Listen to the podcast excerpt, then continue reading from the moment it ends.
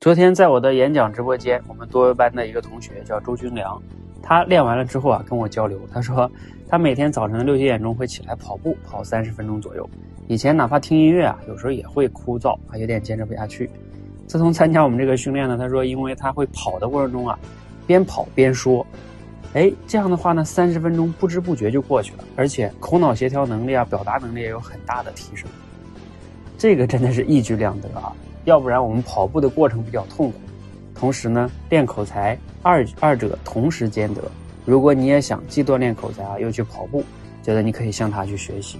啊欢迎加入我们一起去练习口才，并且呢可以锻炼身体。